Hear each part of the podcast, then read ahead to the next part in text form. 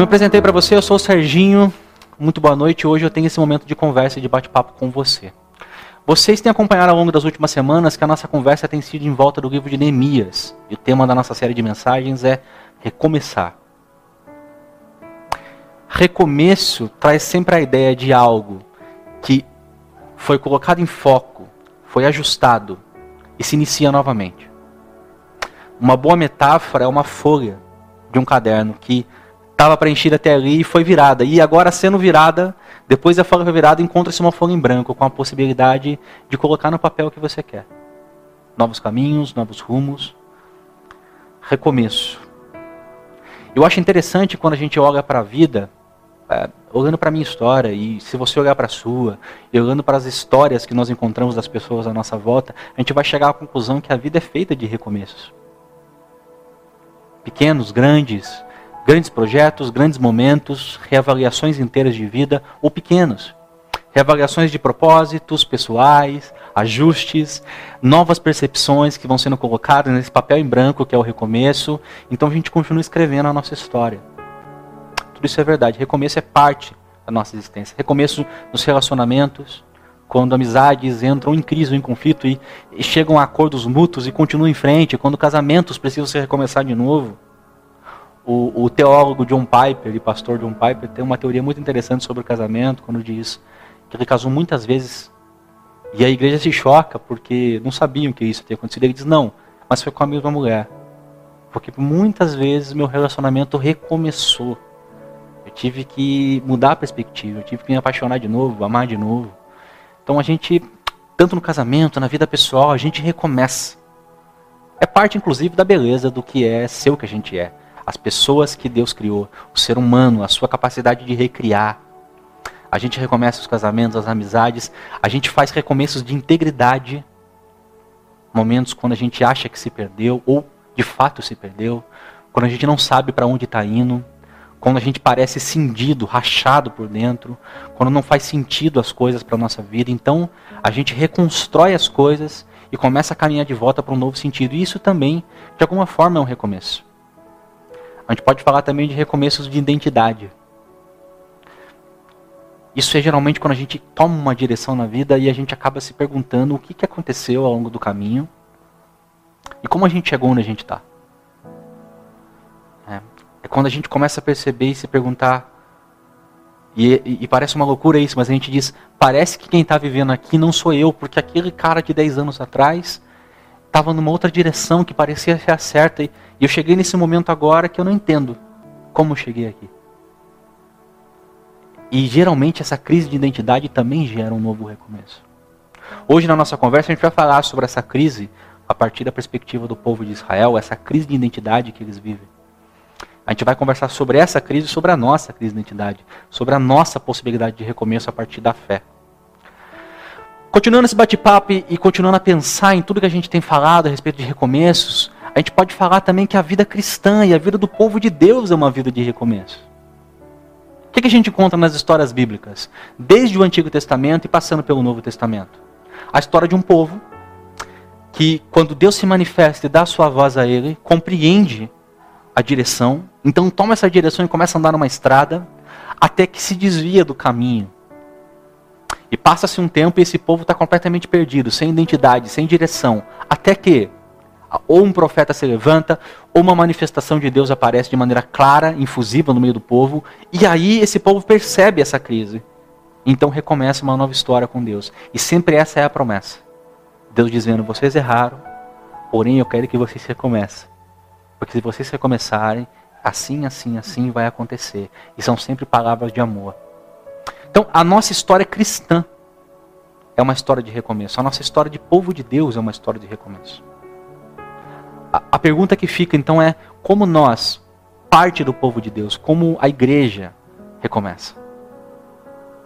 Para essa série que a gente está conversando, a série de Neemias, esse livro bíblico, um dos livros históricos que conta um período muito específico da história de Israel, eu quero que vocês entendam o contexto de datas e o que está acontecendo naquele mundo. Tanto para o livro de Esdras, que a gente vai falar um pouquinho sobre ele hoje, e para o livro de Neemias, é muito importante esse contexto histórico. o que determina a leitura, o que determina como a gente está olhando para esse livro, os acontecimentos desse livro, tem muito a ver com o que aconteceu ali, no tempo e no espaço que aquilo está acontecendo historicamente. Para a gente voltar um pouco, vocês já sabem da história, mas Jacó tem 12 filhos que vão dar origem às 12 tribos de Israel. Quando Josué invade e conquista, a mando de Deus, a terra de Canaã, você tem essas 12 tribos dividindo aquele espaço, se tornando a nação de Israel. Muito tempo depois, reina Davi, reina Salomão, e o filho de Salomão, com o coração endurecido, não ouvindo o conselho dos sábios de Israel, mas dando ouvido aos jovens que aconselham mal ao que ele deveria fazer. E por volta, a gente tem uma datação média de 930 a.C., acontece uma grande divisão no reino de Israel. Dez tribos ficam ao norte. Divide-se o reino. E duas tribos ficam ao sul, sendo a maior delas Judá. Aí dá origem ao nome judeu. Nesse reino do sul, você tem a descendência de Davi por Salomão, Roboão e a continuidade. No reino do norte, você tem outros reis que vão se levantando ao longo das histórias e dos séculos que viriam. É, esse, esses reinados, depois de Davi, nunca foram muito certos. Você tem poucos reis no sul que se levantam como servos de Deus, e nenhum rei do reino do norte que se levanta para servir a Deus. Chegando no momento de grande crise do povo de Israel, profetas se levantando para apontar e dizer que eles estavam equivocados, tanto no reino do norte quanto no reino do sul. Em 722, por volta de 722 a.C., você tem uma queda do reino do norte. O grande império assírio, que tinha dominado toda a região do Antigo Oriente Próximo, invade a capital, Samaria, destrói e leva prisioneiro o povo do norte. O povo do norte é subjugado em 722 a.C. O problema é que o povo do sul, a tribo de Judá e a tribo de Benjamim, começam a ser pressionados depois disso. Porque se tornaram minoritários. E os impérios tentam de toda forma conquistar e dominar. Alguns séculos depois, o, o, o, grande império que dominava já não era mais o Império Sírio, mas eram os babilônicos, que dominaram muitas terras, muitos reinos. Em 605, por volta de 605 a.C., eles invadem também Judá, a chamada de primeira dominação, a, a primeira investida, aonde Babilônia consegue invadir o território de Judá, conquistar o território de Judá. Um pouco depois, décadas depois, o rei Nabucodonosor, rei da Babilônia, invade em 592 de novo a região de Judá, o reino de Judá, e agora leva para o cativeiro o rei Joaquim, que então era rei de Judá naquele momento, os sábios de Israel, as principais lideranças, e leva cativo todos eles para a Babilônia. Todos presos. Israel é subjugada, humilhado.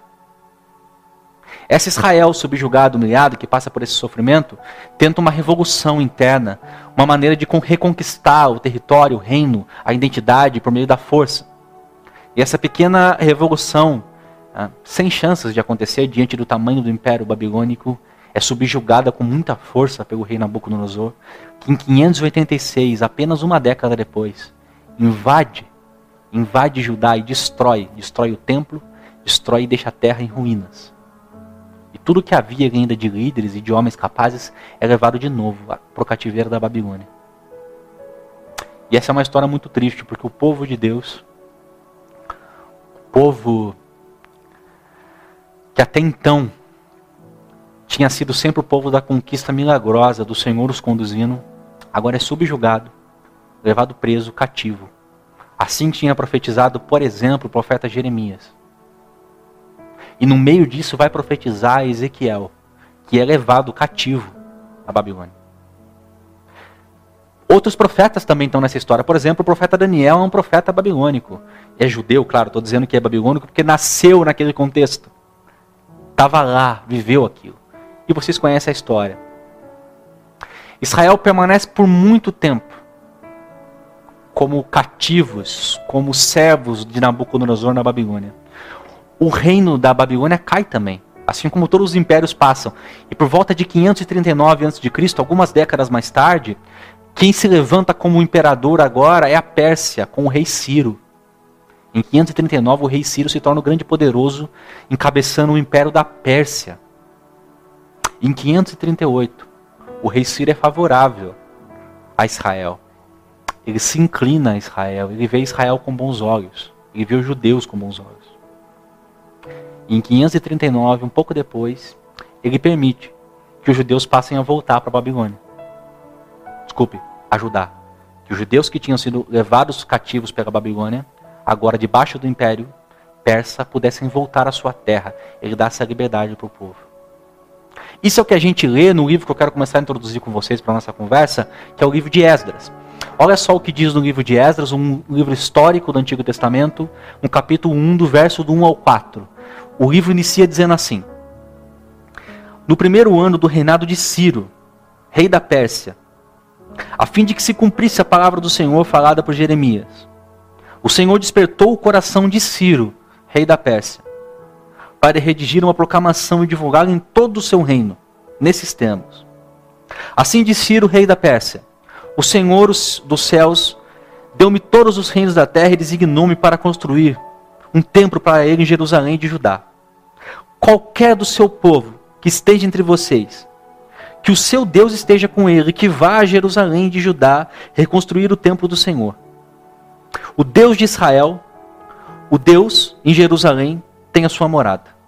E que todo sobrevivente, seja qual for o lugar em que esteja vivendo, receba dos que ali vivem prata, ouro e bens animais e ofertas voluntárias para o templo do Deus em Jerusalém. O que a gente está lendo nesse contexto é que agora Ciro, rei da Pérsia, favorável ao reino de Israel, permite que eles comecem a voltar. Em 539, eles começam a fazer de novo essa peregrinação de volta à sua terra de Judá, depois do exílio. Algumas décadas mais tarde, tendo reunido os recursos, eles iniciam a reconstrução do templo, em 520. E o foco da história que temos lido nas últimas semanas é esse templo e essa reconstrução. A gente tem visto então Neemias liderando esse processo. Sobre como Neemias é o grande líder ali que vai produzir, a, a, diante da liderança, a força e a coragem para esse recomeço tão necessário para a nação. Quando a gente lê o livro de Neemias, a gente tem quase obrigação interpretativa de ler junto o livro de Esdras. Na história da escritura hebraica, da, da Bíblia judaica, você não tem uma separação entre Esdras e Neemias. Essa separação é muito posterior. Então você encontra na sua escritura Esdras e Neemias em textos separados, mas a verdade é que na história toda do judaísmo e um pouquinho depois, no início da, da igreja, esses livros sempre foram encontrados em conjunto. Eles eram um único livro. Então os intérpretes vão dizer que para você fazer uma boa leitura de Neemias, você precisa ler Esdras. E para você fazer uma boa leitura de Esdras, você precisa ler Neemias. Esses dois líderes são centrais nessa história, né, nessa narrativa que está acontecendo aqui, desse recomeço de Israel, para nos contar o que Deus está fazendo nesse momento. Quem é Esdras? Esdras, a, a reconstrução histórica diz que esse é um que estava lá no, no reino persa, dominado no cativeiro como todos os outros, mas era um servo que servia a Ciro no palácio como um conselheiro. Esdras é um mestre, Esdras é um sábio, um conhecedor das escrituras, da lei de Deus, e que aconselha o rei da Pérsia. Ele tem uma função importante. E ele tem bons olhos diante do rei Ciro. O rei Ciro, o rei da Pérsia, olha para ele e diz: Esse cara me aconselha, é sábio. E tem, inclusive, essa é uma inclinação, porque quando Esdras é enviado de volta para a terra de Judá, para cumprir uma missão, uh, o rei Ciro, no livro de Esdras, vai se dizer que ele é enviado para proclamar e ensinar a lei de Deus. Esdras é um mestre, Esdras é um sábio, Esdras é um intelectual de Israel que está indo com uma missão específica. Aquele povo que havia perdido a identidade, que havia se desestruturado, precisa agora redescobrir a palavra de Deus, ser, ser reensinado. Coisas aconteceram no exílio. Duas delas são muito importantes para a gente entender essa perca de identidade do povo de Israel e sobre como era necessário recomeçar. A primeira delas é a mistura religiosa. Israel sempre teve esse problema. Vocês encontram isso na história bíblica. Seja quando estava no meio dos cananeus e então começava a ter a religião dos cananeus, seja quando chegava mais próximo dos fenícios, então tinha a religião dos fenícios invadindo a sua cultura, e agora no exílio não é diferente. Israel se mistura. Israel não consegue manter a sua religião de maneira clara. Judá uh, passa a misturar sua fé com a fé dos povos pagãos em volta, com a fé dos povos que eram politeístas, que acreditavam em índogos e muitos deuses. Isso gera uma crise em Israel. Israel se perdeu e a escritura já não era mais a regra de fé clara para aquelas pessoas, como era no tempo de Judá, quando, como era no tempo em que reinava em Judá o império. O templo, que era o centro da identidade de Israel nesse período do judaísmo, esse cravado em Jerusalém, uh, esse templo que era tão importante, onde se faziam os sacrifícios, aonde os levitas oficiavam o sacerdócio, esse lugar já não existia e o povo que estava tão acostumado com essa vida teve que ressignificar a sua fé. Perdeu a sua identidade. Não sabia mais exatamente o que era o judaísmo, o que era a fé que Deus tinha proclamado por meio dos profetas, por meio de Moisés. Essa é a crise que a gente está lidando aqui. De um povo que ao longo dessa estrada acabou por se perder. Bom, recomeços são marcados por perdas de identidade. Em geral, recomeços são momentos onde, depois de caminhar numa estrada, a gente chega num lugar e diz assim: o que, que eu estou fazendo aqui? E mais que essa pergunta passa a dizer: como eu volto? Ou para onde eu vou? Qual estrada eu tomo agora? Eu preciso. Aqui já, essa estrada já não dá mais, esse caminho já não dá mais, eu entendi. Mas para onde eu vou agora? Que direção eu tomo? Que caminho eu vou? E essa é a pergunta central aqui. Para onde esse Israel, que era reino de Judá, com o templo no meio de Jerusalém, com o sacerdócio, com os profetas, que agora tem um templo destruído, a terra devastada, que é cativo numa outra nação, para onde? Para onde agora o povo de Israel tem que ir? Por que, que eu gosto muito desse texto e por que, que eu acho que ele é tão importante para a gente conversar? E hoje a gente vai falar especificamente a partir da perspectiva da missão desse personagem chamado Esdras. Porque Esdras vai imprimir nesse novo começo, nesse recomeço de Israel, um recomeço que se baseia na fé. Importante para a gente, importante para você. Como você, você que acredita em Cristo, você que é um cristão, você que se identifica como parte do povo de Deus, faz os seus recomeços. Eles vão ser necessários, mas como você faz? Baseado em quê? Eu acho que essa narrativa tem muitos caminhos. Eu quero que a gente lance alguns olhares para o texto bíblico, para a gente começar a conversar sobre isso. Você que quiser me acompanhar na escritura, quer abrir sua Bíblia para ver o texto junto comigo, você pode já abrir Neemias 9. A gente vai começar a leitura a partir de lá. Você que quer só acompanhar ouvindo, que você possa também compreender o texto. Eu quero fazer uma leitura junto com você e começar a abrir os pontos, ok? O primeiro ponto e a primeira parte dessa mensagem, desse recomeço, é que o recomeço de alguém que faz parte do povo de Deus, um recomeço de alguém que acredita em Jesus Cristo, é um recomeço de arrependimento consciente. Olha só o que a gente vai ler em Neemias 9. Leitura de Neemias 9 a partir do verso 1, e eu quero que a gente faça essa leitura juntos para começar a entender isso. Diz assim o texto bíblico. No 24 dia do mês, os israelitas se reuniram, jejuaram, vestiram pano de saco e puseram terra sobre a cabeça. Os que eram de ascendência israelita tinham se separado de todos os estrangeiros. Levantaram-se dos seus lugares, confessaram os seus pecados e a maldade dos seus antepassados. E esse é o primeiro ponto dessa história que a gente vai ler aqui. Esdras, esse esse que faz a missão de ser um instrutor, aquele que vai conduzir a lei no meio de tudo que Neemias está fazendo na reconstrução do templo, que vai chamar o povo à compreensão da lei de Deus, tinha ensinado a esse povo a lei de Deus e o povo agora tinha se arrependido. O que é interessante é que vai dizer que esse povo está confessando os seus pecados. Todo o contexto da língua hebraica aí nesse texto dá a ideia de pessoas que compreenderam o que fizeram e que estão colocando isso para fora. Recomeços para o povo de Deus são lançar olhos para a realidade e perceber o que é incoerente. É um ajuste de rota. Porque esse Israel que se perdeu na sua fé, na devoção, na sua origem, no seu caminho, não sabia para onde estava indo, que passou por essa perda de identidade, passou por essa transformação que era tão necessária para eles naquele momento, agora começa a perceber que a estrada errada que eles estavam tomando exigia uma correção consciente lançar o olhar para a situação que estava acontecendo ali e dizer: Nós falhamos aqui. nós erramos nesse caminho. Esdras vai convocar o povo a arrepender-se. Convoca o povo a ver que se perdeu, que saiu da estrada. Uma grande pergunta para você que está acompanhando essa série e pensando sobre o seu começo da vida é: aonde você errou a rota?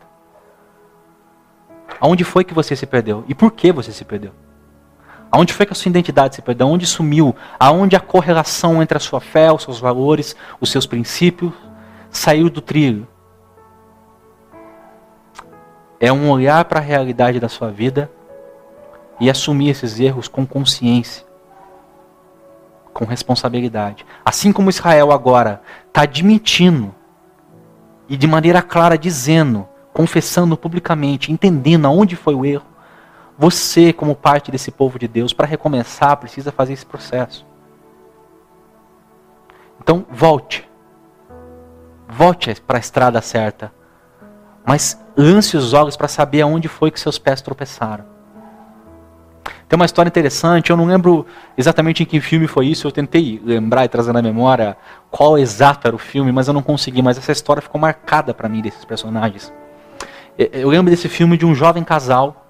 Esse jovem casal casa muito cedo, logo depois da adolescência, 18, 19 anos, se casam. O relacionamento deles é muito conflituoso, eles brigam o tempo todo, e eles têm muitas brigas, grandes brigas, e depois se reconciliam e continuam em frente. E brigam de novo e depois se reconciliam e continuam em frente. O problema é o seguinte, esses casal, esse casal, jovem casal, que toda hora está brigando, nunca resolve os seus problemas. Eles apenas dizem assim, vamos continuar? Vamos. E vão embora para frente. Um dia depois da crise ficou insuportável e não aguentavam mais ver a cara um do outro, eles vão a um terapeuta e eles dizem para o terapeuta tudo o que está acontecendo e o terapeuta diz, vocês precisam de um recomeço. E os jovens dizem, a gente já teve muitos recomeços. E o terapeuta diz, vocês nunca tiveram recomeço. Porque recomeços nascem com definições. E aquilo ficou na minha cabeça. Recomeços nascem com definições.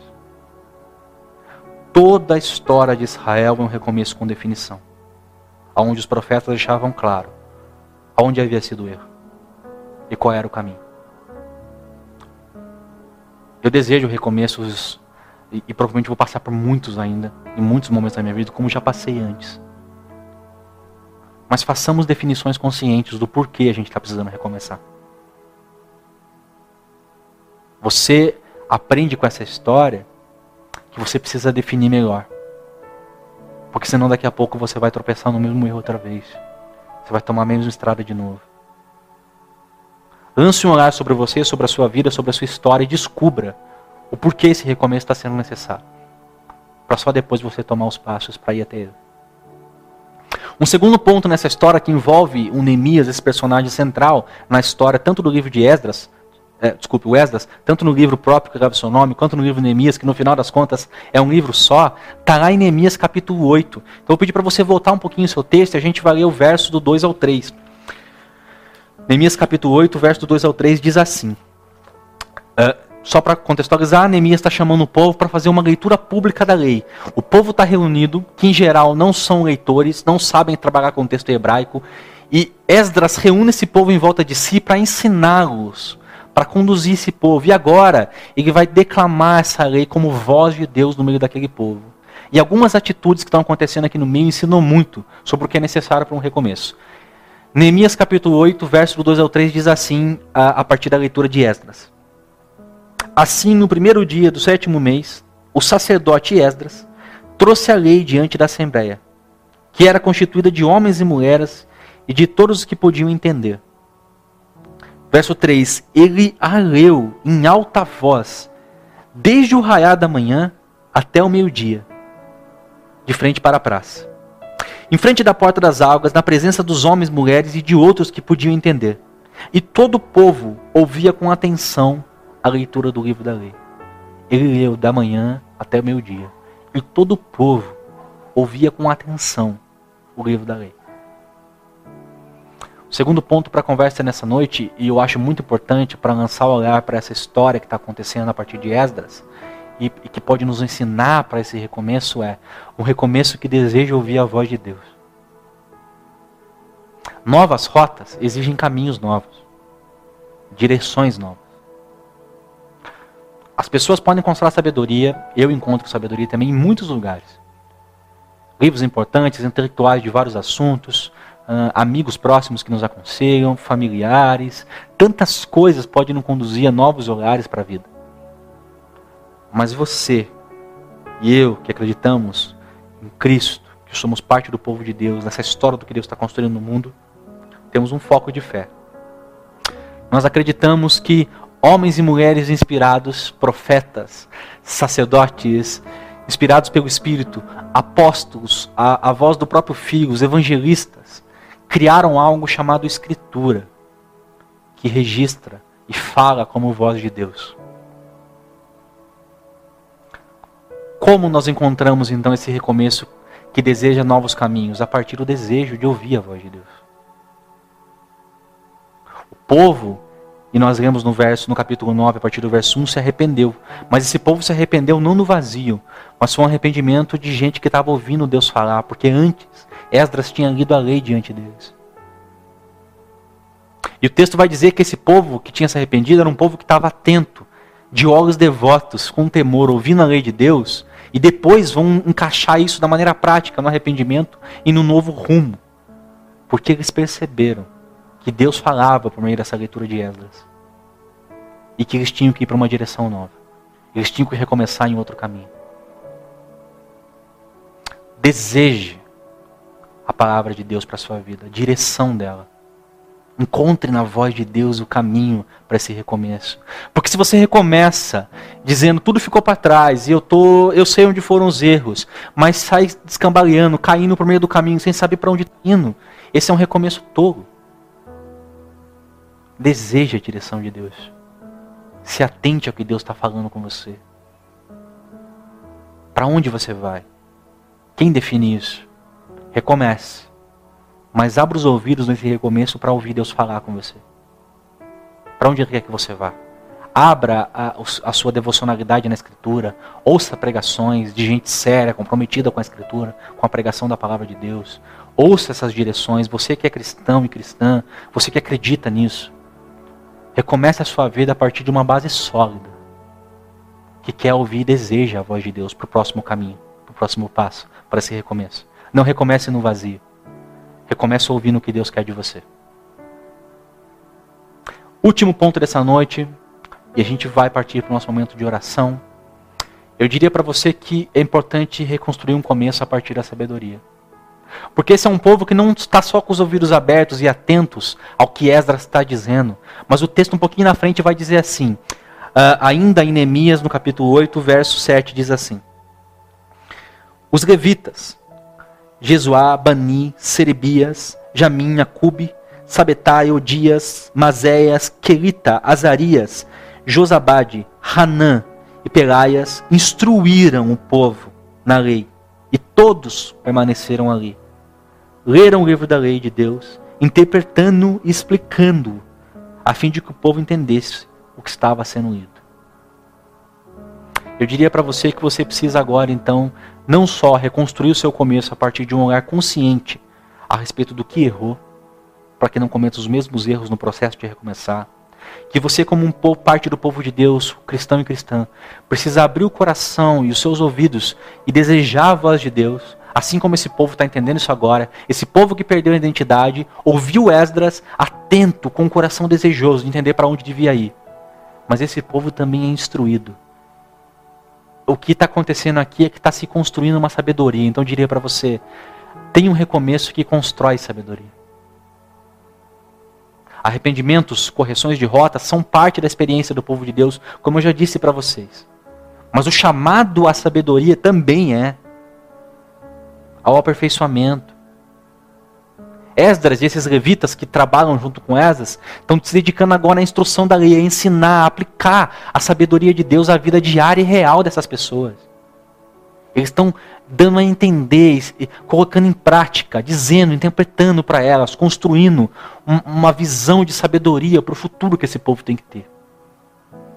Ao manter-se no caminho, a entender-se como parte do povo de Deus, essas pessoas precisam encontrar sabedoria.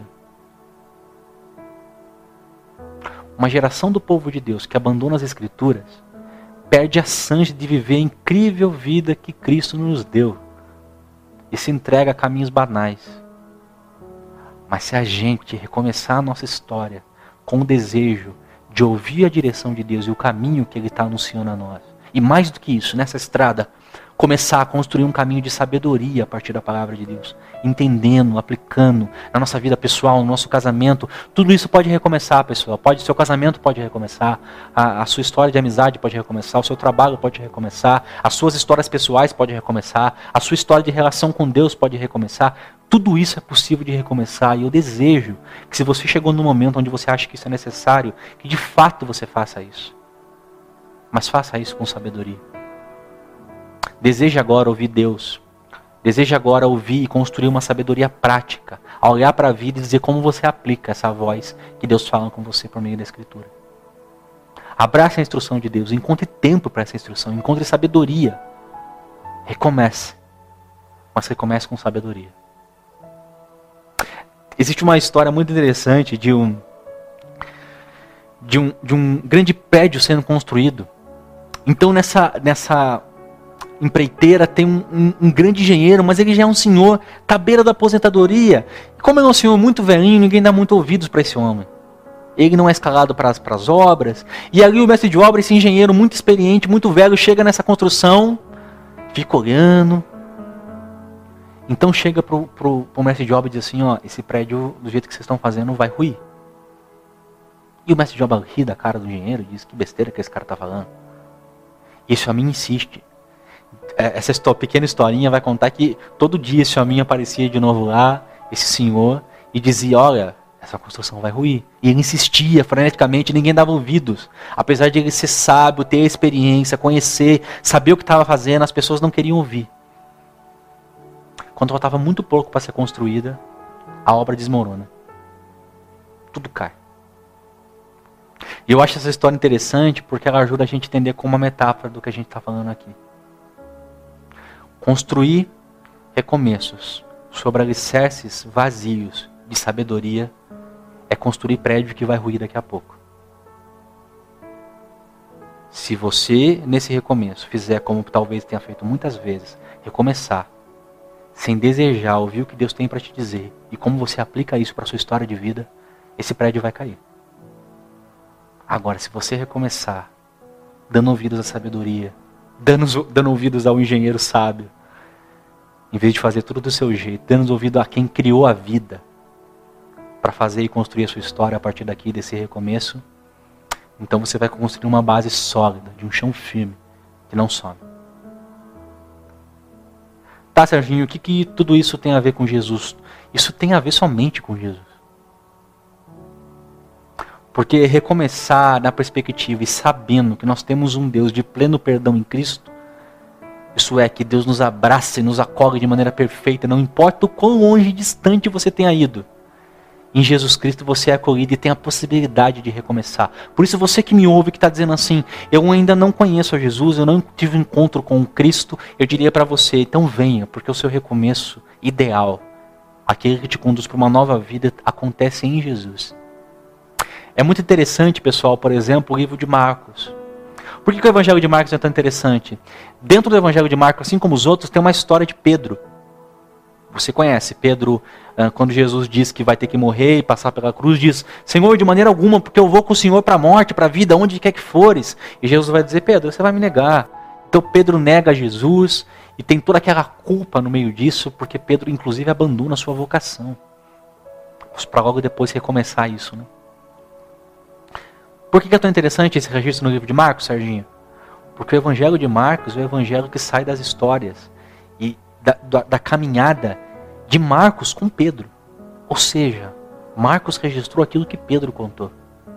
E o próprio Pedro nunca escondeu essa história. Pedro a contava. Pedro ensinava a respeito da sua própria negação e da sua maior vergonha quando se perdeu. Quando tudo que aquilo que ele tinha sido feito como missionário, como apóstolo, foi ruído se perdeu, foi desconstruído. Por que, que ele conta isso? Porque Pedro está dizendo em outras formas: Eu, Pedro, neguei o Cristo. Eu, eu neguei o Mestre que me estendeu bondade, que, que abriu meus olhos para o mundo de Deus, para uma nova realidade, que me comissionou como um apóstolo, que deu grande propósito para minha existência. E eu neguei diante de pessoas publicamente. Porém, eu recomecei. Me conduzi à igreja como um líder. Jesus me recebeu nesse recomeço. Me direcionou. Foi voz, sustento para a minha vida. E por isso eu estou dizendo para você: não importa, não importa quão distante você tenha ido de Deus e de Cristo. Nele você tem um recomeço. E se você ainda não conhece Jesus, existe um texto em 2 Coríntios, no capítulo 5, no verso 17, que diz: Assim, se alguém está em Cristo, se você ainda não está, eu estou convidando você, venha. Nova criatura é. As coisas velhas já passaram. E eis que tudo se fez novo. Se você não conhece a Jesus, o grande recomeço é que você se entregue a Ele. Que Ele faça agora parte da sua existência como Senhor e Salvador. Que a sua vida gira em torno desse reino que Ele está construindo, que você faça parte desse reino. Quando isso acontece, esse recomeço é um recomeço onde tudo se faz novo. Eu desejo isso para você. Para você que já crê em Jesus, eu desejo um recomeço consciente, um recomeço que ouve a voz de Deus, um recomeço de sabedoria. Quero convidar você para um momento de oração. Senhor, obrigado por essa noite de conversas, por esse tempo maravilhoso de poder falar sobre o Senhor. Nosso desejo, a nossa oração é que a gente não construa recomeços no vazio. Que grande missão teve Esdras, Senhor, quando enviado pelo rei Ciro, lá do Império da Pérsia, para reconstruir essa história de identidade de Israel, para reensinar esse povo esse ensino da palavra que trouxe arrependimento consciente, que fez o povo enxergar que estavam andando em caminhos que não eram os teus e que precisavam recomeçar a história deles. Fizeram isso de maneira consciente, séria, aplicada, Senhor. E mais do que isso, esse povo que depois de começar a ouvir a tua palavra desejou a sua direção, aquilo que a tua palavra ensinava e pedia a eles. Esse povo que foi instruído de novo e que pelo menos tentou reconstruir a sua história a partir da sabedoria. Esse é o nosso desejo, Senhor. O nosso desejo é nos faz recomeços conscientes que olham para a existência, para a realidade, enxergam onde as falhas aconteceram, aonde a estrada se perdeu. Seja no nosso casamento, na nossa vida pessoal, nas nossas questões financeiras, na nossa, em todas as áreas da nossa vida, na nossa fé. A gente enxergue onde a estrada se perdeu para não voltar nessa estrada que a gente abra o coração para entender que direção o Senhor nos chama a viver agora. E que a gente construa essa estrada a partir da sabedoria, por meio da tua palavra, do teu ensino e do teu desejo. Nos ajuda nisso. Nós oramos por uma grande semana a todos. Que o Senhor os abençoe em tudo que forem fazer, com momentos de alegria, ao lado de amigos, família, e principalmente entendendo que tudo isso só é alegre e feliz porque o Senhor está no meio disso. Nos faz viver plenamente a vida que o Senhor deseja a nós. Essa é a nossa oração, esse é o nosso desejo, em nome de Cristo Jesus. Amém.